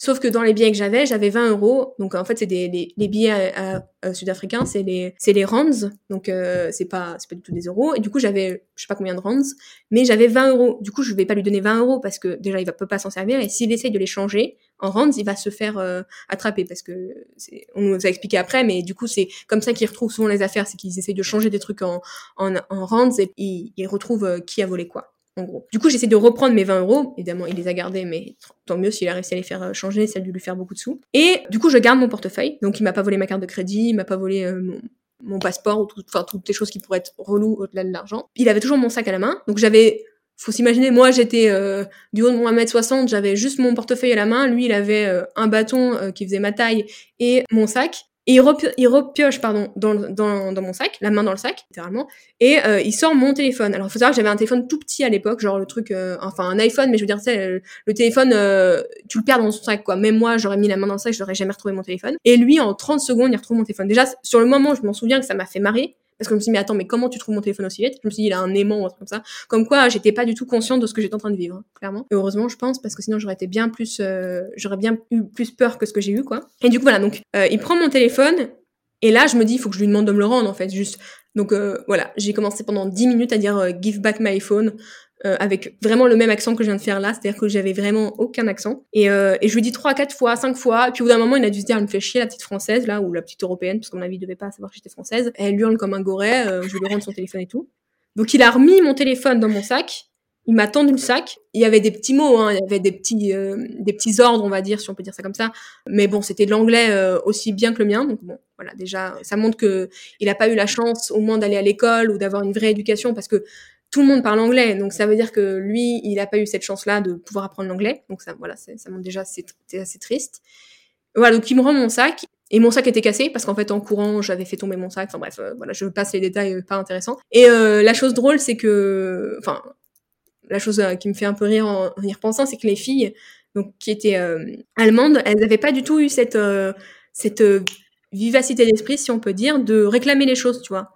Moi, j'étais là, j'ai réclamé mes sous, j'ai réclamé tout. Et du coup, il faut savoir qu'en fait, je suis rentrée dans la maison avec tout. En fait, il m'avait volé, je pense, je pense qu'il m'avait quand même volé euh, une bonne centaine d'euros, mais bon, ça c'était mon problème, j'avais quand même pas me trimballer avec 100 euros euh, dans mon sac à main aussi, qui, fait ça. Et les filles, elles, ils leur avaient volé plein de trucs, mais plein de trucs dans le sens plus emmerdant, dans le sens euh, une carte bleue, une carte d'identité, un passeport. Moi, j'avais toute mon identité, j'avais ma carte bleue. Enfin, pas des choses qui sont obligées euh, d'appeler le consulat. Enfin, je vais pas appeler le consulat pour 100 euros, puis voilà, je suis très contente de pas avoir appelé le consulat. Et du coup, en revenant, du coup, on a on a repoussé chemin et tout ça. Et en revenant, les les, les filles me parlent et en fait, commencent à se dire ça va égler tout ça et tout.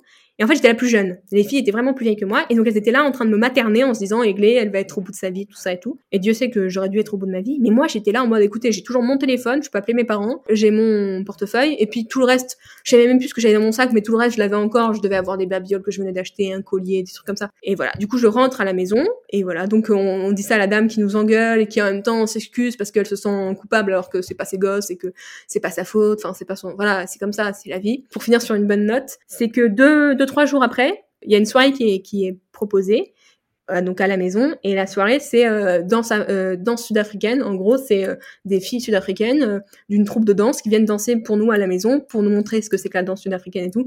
Moi j'avais pas vraiment entendu parler de la soirée donc je passe dans le, salon et je vois qu'il y a une danse. Donc je m'arrête je regarde et c'était magnifique vraiment. En plus elles avaient des costumes du maquillage enfin c'était vraiment magnifique et puis à la fin, il y a, la dame qui m'a, la dame qui m'appelle là et qui me dit, Aiglé, euh, je voudrais te présenter quelqu'un. Et une fille qui avait mon âge, mais euh, vraiment mon âge quoi. Euh, euh, on aurait pu être en classe ensemble quoi. Du coup, je, lui dis bonjour, elle me dit bonjour, on dispute deux minutes. Et puis il y a la dame qui parle en clossa, donc une langue que je ne comprends pas du tout. Et j'étais un peu étonnée parce qu'il faisait vraiment un effort pour pas parler clossa entre nous, devant nous parce que personne ne comprend le clossa. Et là, la fille me fait un câlin et en fait, j'ai compris après, parce que la, la dame me l'a traduit, qu'elle venait de lui dire que je m'étais faite agresser en allant près du bidonville où elle devait connaître des gens, la fille ou des choses comme ça. Et du coup, elle m'a fait un câlin et moi j'étais très gênée parce que j'étais là, mais je, tout va bien, tu vois, j'aurais pu être, euh, j'aurais pu, disons le mot clairement, j'aurais pu être euh, agressée euh, sexuellement, enfin, je veux dire, je serais tombée sur, j'aurais pu tomber sur des gens beaucoup plus hum, violents, quoi. Lui, il avait un bâton de ma taille, mais il s'en est même pas servi. Enfin, il était terrorisé autant que moi, quoi.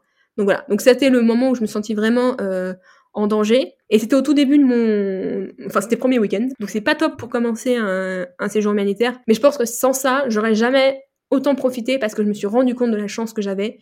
Pas, pas d'être en vie ou quoi que ce soit, hein, mais juste la chance que j'avais d'être dans ce pays et que ce pays m'avait accueilli en fait. Voilà, ça m'a remis à ma place et voilà. C'est une histoire de fou. On va parler quelques instants de mood un petit peu. Est-ce que tu es parti en ayant des a priori sur l'Afrique du Sud ou sur le voyage humanitaire? Ou pas vraiment T'es parti sans te poser vraiment beaucoup de questions par rapport à ce que t'allais trouver là-bas? Alors euh, sur le voyage humanitaire, euh, j'en ai déjà pas mal parlé, le côté où faut partir humble et tout ça, ça j'avais vraiment bien en tête parce que mes parents m'ont toujours éduqué comme ça et que du coup euh, c'était quelque chose qui faisait sens.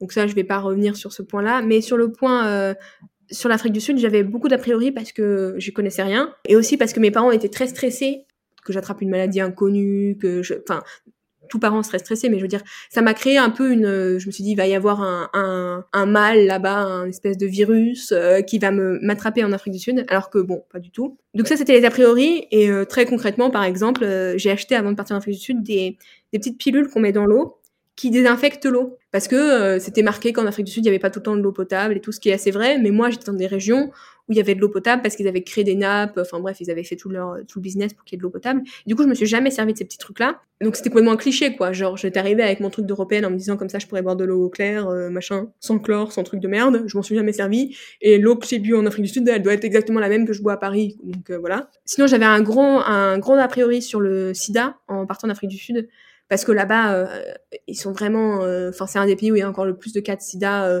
et ils n'ont pas encore accès à tout ce, tout ce dont nous on a accès malheureusement. Et déjà à 18 ans, j'étais pas hyper informée sur le SIDA en général, mais en partant en Afrique du Sud, j'ai dû m'informer parce que bah, le SIDA ça, ça, se transmet de certaines manières et pas d'autres, donc il faut faire attention tout ça. Enfin, faut faire attention, il faut il faut être conscient de ce risque-là.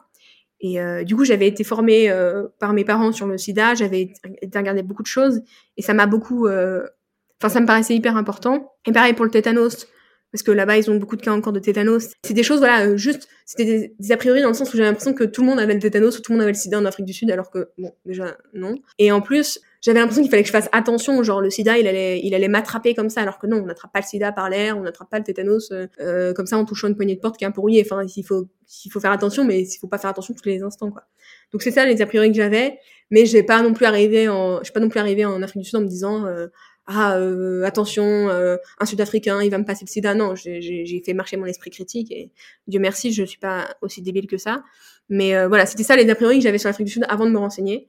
Et aussi évidemment malheureusement que c'était un pays très pauvre et très rempli de misère en fait ce qui est dans un sens assez vrai mais pas totalement. Je veux dire c'est un pays magnifique. Enfin moi vraiment ce que je retiens de l'Afrique du Sud c'est que c'est un pays magnifique très très beau et que et que il devrait être plus connu pour ça et que si les gens y allaient, ça aiderait à relancer son économie aussi, quoi. As-tu des moments de doute, de tristesse ou de bad mood? Euh, bah, par rapport à, la petite histoire que je vous ai racontée tout à l'heure, forcément, après, il y a eu un moment où, où l'adrénaline, on va dire, est redescendue.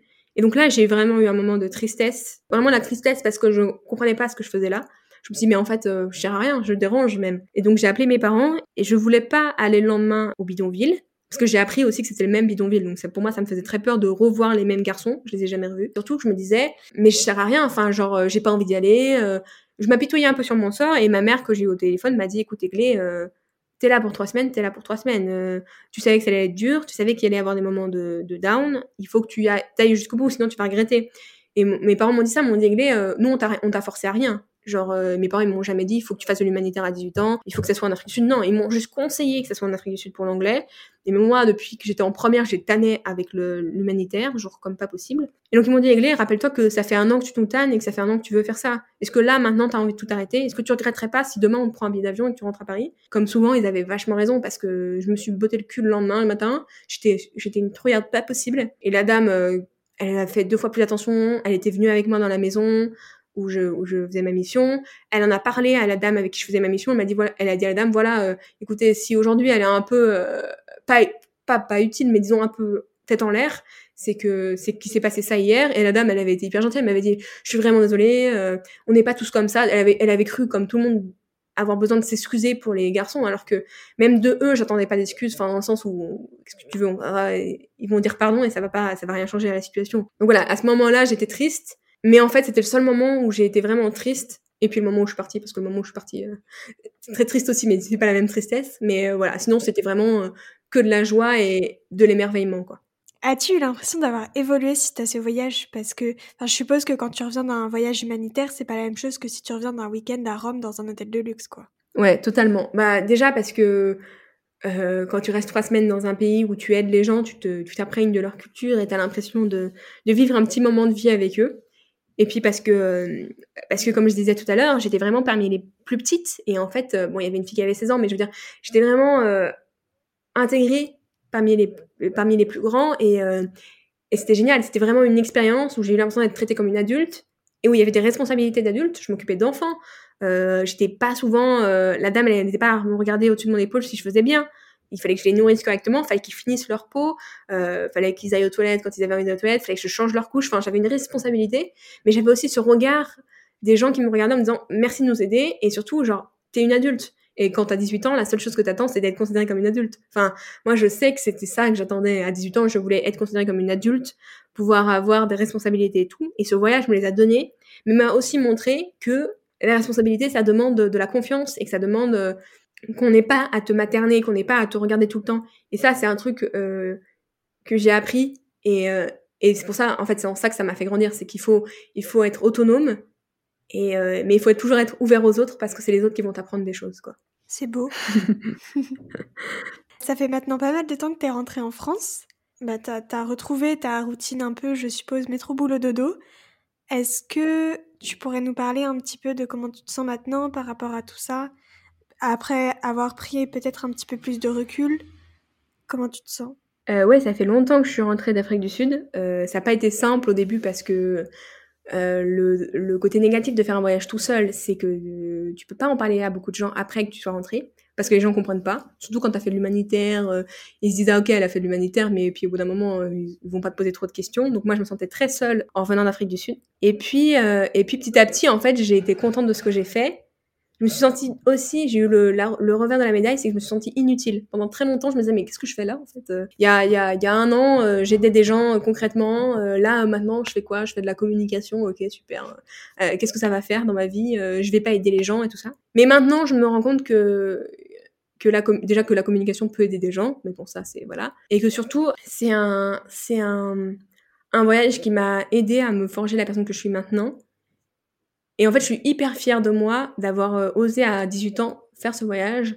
Parce que quand je l'ai fait, ce voyage, c'était vraiment, euh, ouais, je vais faire de l'humanitaire, euh, je vais aller dans un pays un peu, entre guillemets, exotique. ça va être trop stylé, tout ça. Et puis je pourrais le dire plus tard et tout. Il faut savoir que mon frère, donc, il a fait en terminale un, un voyage humanitaire avec sa classe, donc dans un des pays de l'Est. Et c'était vraiment mon modèle. Je me suis dit, attends, à 18 ans, il a fait ça, il faut que je fasse ça moi aussi. En fait, c'était un peu par mimétisme, du coup, que je faisais la démarche, ce qui est triste, mais bon, voilà. Et en fait, je suis revenue en me disant, mais je pense que quand je suis partie, j'étais Aiglé qui voulait ressembler à, mon, à son frère. Et quand je suis revenue, j'étais Aiglé. Aiglé qui est une personne euh, qui a vécu une expérience toute seule et qui, du coup, est différente de son frère qui a vécu une autre expérience, de sa sœur qui vivra d'autres expériences.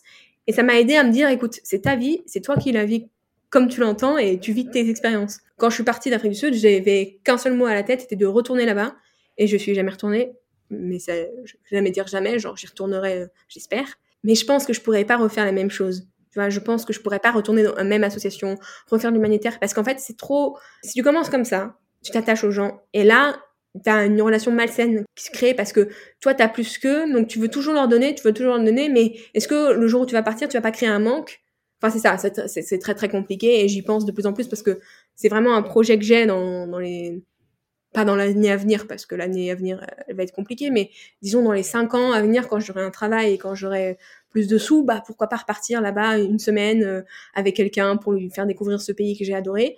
Mais je pourrais pas repartir en humanitaire là-bas parce que ça créerait un lien trop fort d'affect. Ce serait pas euh, positif. Mais du coup oui j'ai eu l'impression d'avoir grandi, mais plus je, plus je repense à ce voyage, plus je grandis. C'est ça qui est assez incroyable, c'est que que je grandis encore. Là, en t'en reparlant, ça m'a rappelé des choses, ça m'a refait penser à certaines choses. Et, euh, et c'est vrai que c'est un voyage que je regarde rarement les photos ou parce que c'était il y a longtemps. Maintenant, je regarde plutôt mes voyages plus récents. Je me dis ah ouais, c'était bien quand on a fait ça. Mais ce voyage-là, en fait, il m'a apporté beaucoup de choses à l'intérieur et encore des choses que j'ai pas découvertes. Il m'a encore apporté des choses que j'ai pas découvertes d'être dans deux ans, je découvrirais un trait de ma personnalité, je me dirais, mais là, euh, ça, c'est totalement lié à l'Afrique du Sud et, et, ce sera génial. Ce que tu dis, c'est, c'est, c'est super parce que le fait que ça t'apporte encore quelque chose, ne serait-ce que d'en parler, en fait, c'est super parce que ça veut dire que les bienfaits de ce voyage et ce que tu as appris là-bas, c'est sur la longue durée, quoi. C'est juste, c'est pas juste, euh, t'es parti, t'as fait ta bonne action, c'est fini, bon, bon, on n'en parle plus, tu vois. Oui, et puis ça, c'est aussi un truc que j'ai ressenti et que je ressens à chaque fois que je fais une, bonne action pour quelqu'un, c'est que, et c'est ce que m'avait dit la dame là-bas, c'est que t'aides les gens, mais les gens t'aident au centuple. C'est-à-dire que moi, les enfants, ils m'ont tellement aidé, mais ils avaient 3-4 ans et ils n'ont pas formalisé leur aide par des mots, mais ils m'ont aidé à me sentir utile, ils m'ont aidé à me, à me dire, écoute Aiglé, tu peux servir à quelque chose dans le monde. Et ça, je pense que c'est le plus beau cadeau qu'on m'ait fait en fait. C'est juste de me dire, Aiglé, tu ne sers pas à rien, tu sers à quelque chose. Là, tu m'aides à prendre ma compote. Donc, si tu peux m'aider à prendre ma compote, bah, tu peux réussir à tes études, tu peux réussir à passer le permis, tu peux réussir euh, tout ce que tu entreprends en fait. Tu peux, tu peux te donner des, des goals dans ta vie et confiance en toi pour les réussir quoi. Comment qualifierais-tu cette expérience en seulement trois mots? Alors, enrichissante déjà, euh, époustouflante pour les paysages et puis pour tout le reste, et euh, comme un passage à l'âge adulte. Voilà, c'est pas vraiment trois mots, mais euh, c'est vraiment les trois qualificatifs que je, que je donnerais à ce voyage. C'est parfait. Aurais-tu des conseils pour des personnes qui souhaiteraient, comme toi, partir en, en voyage humanitaire, seul ou avec d'autres personnes? Alors, déjà, se documenter sur le pays, où on va. et c'est pas obligé d'être en Afrique du Sud ou d'être très loin. Euh, je sais qu'on peut faire de l'humanitaire en France, qu'on peut faire de l'humanitaire euh, dans les pays de l'Est, euh, en Espagne. Enfin, en fait, tout le monde a besoin d'aide. Si vous cherchez un peu comme moi le côté exotique, on va dire entre gros guillemets, le côté un peu je découvre autre chose en aidant, bah c'est pas c'est très bien. Il faut pas avoir honte de ça. Moi, c'est exactement ce que j'ai fait. Je me suis dit, je vais aider les gens et en plus je vais découvrir un nouveau pays. Bah écoutez, top. Euh, faut connaître ce pays assez bien L'Afrique du Sud, c'est un pays euh, hyper intéressant. Euh, il y a des bouquins qui en parlent super bien. Euh, voilà, c'est, pour moi, c'est ça le truc, c'est apprendre sur le pays et aussi, surtout si vous partez à plusieurs, je pense, savoir pourquoi toi, en tant qu'individu, tu pars faire ce voyage humanitaire. Quels sont tes objectifs et qu'est-ce que tu veux y apprendre? Parce que dans un groupe, tu as une dynamique, mais il faut que tu sois sûr que la dynamique de groupe t'intéresse si tu vas en si tu vas faire de l'humanitaire, pardon, pour euh, aller euh, faire le tour du monde et faire le tour de je sais pas trop quoi, te dire voilà j'ai fait le Cap, c'était trop cool et tout t'omets totalement de raconter que c'était de l'humanitaire, pour moi ça perd son sens. Après, évidemment, tu peux aller au Cap, tester toutes les boîtes de nuit du Cap, oui, c'est très bien, et puis tu feras marcher l'économie locale, mais du coup c'est pas de l'humanitaire. C'est, en fait, il faut savoir exactement ce que tu veux. Et c'est pour ça que je pense que faire de l'humanitaire en groupe, c'est peut-être moins bien, mais si, si tu te sens pas d'y aller toute seule, ou tout seul d'ailleurs, bah fonce euh, avec quelqu'un et euh, toute façon à deux vous aiderez deux fois plus. Donc en vrai, euh, pourquoi pas y aller en groupe Mais pour moi, il faut être sûr de ce que tu fais en tant qu'individu, quoi. Quels sont pour toi les indispensables à ne surtout pas oublier dans sa valise lorsqu'on part en voyage humanitaire? Alors pour moi, je pense que c'est à peu près les, les, mêmes indispensables que quand on part en voyage tout court. un guide du routard ou un guide, peu importe, sur le pays. Et si on a sur la région, parce que euh, on aura des petits moments de blanc, on aura quelqu'un qui nous proposera quelque chose ou euh, ou euh, ah bah aujourd'hui il fait super beau ou au contraire il pleut, je sais pas quoi faire. C'est trop bête de devoir chercher sur internet et de rien trouver et de se retrouver une après-midi à lire. C'est trop bien de lire, mais bon, on est en Afrique du Sud, on n'a pas envie de lire, on a envie de profiter.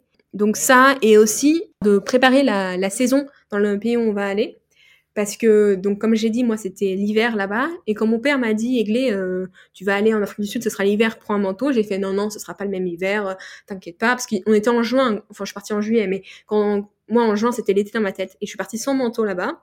Autant, autant vous dire que je suis tombée malade mais 15 fois et que c'était un peu l'angoisse. Parce que là-bas il fait froid mais il fait froid froid.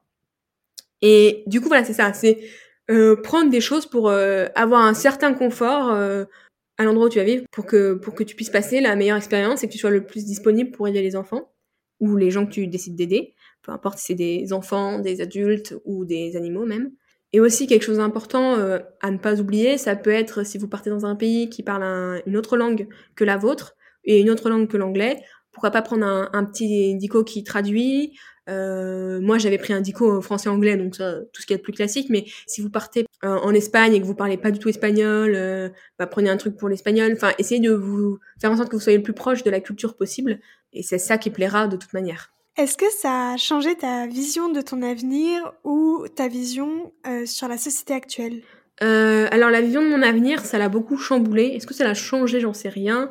Ça l'a beaucoup chamboulé parce que, comme je disais, j'avais l'impression de plus servir à rien et en tout cas, c'est sûr que euh, dans ma vie de femme active, quand j'aurai un métier, il faudra que mon métier, si mon métier n'aide pas des gens directement, il faudra que moi, par mes actions, j'aide des gens. Que ce soit euh, aller aider euh, les sans-abri comme je fais là à Nantes, quand je peux, je vais distribuer des, des repas aux sans-abri une fois par semaine. Euh, rien, rien de plus compliqué, rien de plus simple, rien de plus simple. Euh, on fait cuire des pâtes, euh, une quantité astronomique, et puis on, se pose à côté de la gare et on, et on attend les sans-abri qui connaissent le rendez-vous et on leur donne à manger. C'est génial. Et donc voilà, des petites actions comme ça, ça m'a permis de me rendre compte que chaque action en fait compte et que voilà, chaque action compte et que il faut se lancer et que c'est pas compliqué, que ça permet de rencontrer des gens et que ça permet d'aider des gens. Et sur la société actuelle, ça m'a permis aussi de me rendre compte que que c'est trop simple de critiquer la société, de dire elle est pas assez comme si, elle est pas assez comme ça. Mais en fait, on fait partie de cette société-là, donc ça tient qu'à nous de la changer. Et moi, je pense beaucoup à, l'abbé Pierre, par exemple. Euh, c'était pas un homme politique, c'était un homme qui parlait très bien, mais c'était pas un homme politique. Et pourtant, euh, euh, Dieu sait qu'il a changé des choses, qu'il a aidé des personnes sans abri, ou Coluche, ou des gens comme ça, les Restos du Cœur. Tous ces gens-là, c'est pas des gens qui, qui, qui, ont une vocation politique ou qui ont une vocation de changer le monde à grande échelle, mais en fait, un jour, ils se sont dit, ça suffit, on veut aider les gens, on va les aider, et ils font vraiment beaucoup de bien. Coluche, il est mort maintenant, mais tout ce qu'il a fait, il sert encore aujourd'hui. Donc je pense qu'il faut prendre exemple sur ces gens-là et se dire voilà, écoute, moi, euh, euh, une fois par semaine, le dimanche, je vais aider euh, des sans-abri. Bah voilà, moi je fais ça. Si ta voisine, elle fait un truc pour aider les enfants qui ont besoin d'aide au travail, voilà, pareil. Et bah petit à petit, la société deviendra plus. on se soutiendra plus les uns les autres en fait. Et de toute manière, c'est nous qui allons construire la société de demain. Je dis nous, c'est les, les, les, gens qui ont la vingtaine, quoi, la vingtaine et la trentaine. Donc il faut, faut créer l'avenir qu'on veut voir, quoi. Donc si tu veux voir un monde où tout le monde euh, s'aime et tout le monde s'écoute, euh, femmes, hommes, euh, qu'on considère les enfants comme des adultes en devenir, bah il faut le faire et puis petit à petit ça rentrera dans les, dans les mœurs. À mon avis, tu as totalement raison. Parce que comment on peut se permettre de critiquer quelqu'un ou un fonctionnement ou quelque chose si toi-même tu te bouges pas pour le changer? Qui t'es et quel droit tu as pour critiquer quelque chose alors que toi-même tu fais la même chose ou que tu te bouges pas pour faire autrement? C'est exactement ça. Et il faut aussi dire que chacun a ses prises de position. Moi, j'ai des amis qui sont très euh, euh, portés sur la lutte des femmes et qui, et qui ont totalement raison, qui font, qui ont à cœur de, de détruire toutes ces discriminations. Mais il y en a d'autres, c'est pas leur combat. Et ben c'est pas grave. Si c'est pas votre combat, il faut trouver votre combat. Parce que les Français sont connus pour être des râleurs. Donc on râle forcément pour quelque chose qui a du sens. Donc si, si pour vous, euh, votre combat, c'est les animaux qui sont en cage ou c'est euh, les enfants qui sont maltraités, bah, et si c'est votre combat, il faut y aller à, à bras le corps, quoi. Et il faut juste trouver ce qui vous touche.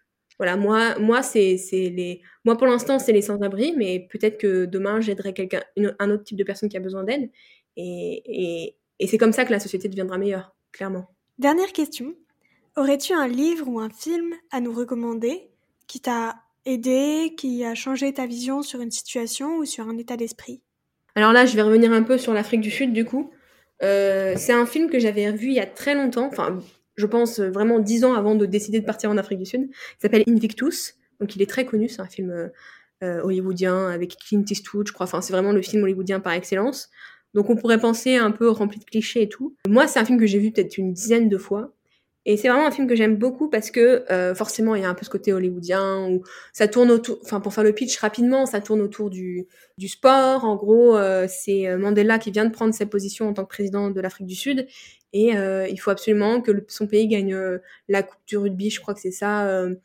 parce qu'en plus il est le pays hôte et que ça permettrait à l'Afrique du Sud de voilà de, rayonner sur la scène internationale. Et en fait, il y a une lecture de ce film qui est hyper naïve, c'est-à-dire que c'est un film sur le sport, voilà. Et quand on regarde le film dix fois comme moi je l'ai vu, ou quand on le regarde attentivement une seule fois, euh, on se rend compte que c'est beaucoup plus politique que ça, parce qu'on se rend compte qu'il y a des questions de... C'est la fin de l'apartheid en fait. Donc c'est... Euh... J'adore ce film parce qu'on voit que les, Sud-Africains noirs soutiennent une autre équipe que la leur, une autre équipe sportive, et les Sud-Africains blancs soutiennent les, les... Je sais plus le nom de l'équipe, je suis désolée, mais et en fait, ils soutiennent pas la même équipe parce que l'équipe est considérée comme raciste et qu'elle est considérée comme un, elle vient de l'ancien système en gros au début du film. Et toute l'idée de Mandela, c'est de faire en sorte que cette équipe de l'Afrique du Sud bah, soit aimée par les Sud-Africains. L'équipe de, l'Afrique du Sud est censée représenter le pays euh, qu'est l'Afrique du Sud. Donc c'était, ça montre la complexité de la, de vivre ensemble en fait. Vivre ensemble, c'est compliqué mais euh, c'est hyper important. Déjà, il est, il est bien ficelé parce que faut le dire ce qu'il y a, c'est un bon film en, en termes de voilà de, de, rythme et tout ça. Et en plus, il permet aussi de se poser des questions. Il touche la curiosité du, du spectateur et ça permet après d'aller creuser et de, de, comprendre plus en profondeur ce qu'est l'Afrique du Sud. Et euh, voilà. Et je trouve que Morgan Freeman qui joue euh, Nelson Mandela, il joue extrêmement bien, donc euh, ça dessert pas du tout le, le personnage. Et aussi, t'as vraiment une partie de, c'est en fait c'est un film historique, mais avec une partie de justesse t'entends le poème euh, de, de, Nelson Mandela qui est très connu, dont j'ai plus le nom, euh, tout au long du film. Et donc c'est vraiment ancré dans l'histoire. Et après, euh, pourquoi pas lire la biographie de Nelson Mandela? Moi je sais que je l'ai sur ma table de chevet, je l'ai pas encore commencé, mais quoi de mieux pour comprendre un pays que de lire la biographie de celui qui l'a dirigé pendant de nombreuses années et qui l'a qui l'a aidé. Voilà, je pense que voilà, la Invictus et les, mémoires de Nelson Mandela, je pense qu'on est on est bon là.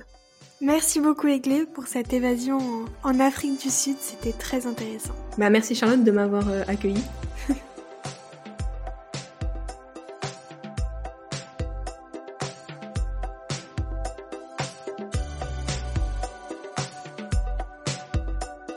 Merci du fond du cœur d'avoir écouté l'épisode en espérant qu'il vous a plu et qu'il vous a donné envie de vous évader. Vous pouvez également retrouver Évasion sur Instagram, sur le compte évasion.podcast, sur lequel vous pouvez m'envoyer un message pour me partager votre avis, des conseils ou vos expériences. Si vous avez aimé cet épisode, n'hésitez pas à mettre une petite note positive et un avis sur votre plateforme d'écoute préférée. Ça ne prend que deux minutes et ça m'aide vraiment beaucoup. Sur ce, je vous dis à très vite et surtout, n'oubliez pas que comme l'a dit Olivier Folmy, voyager, c'est partir à la découverte de l'autre et le premier inconnu à découvrir, c'est vous.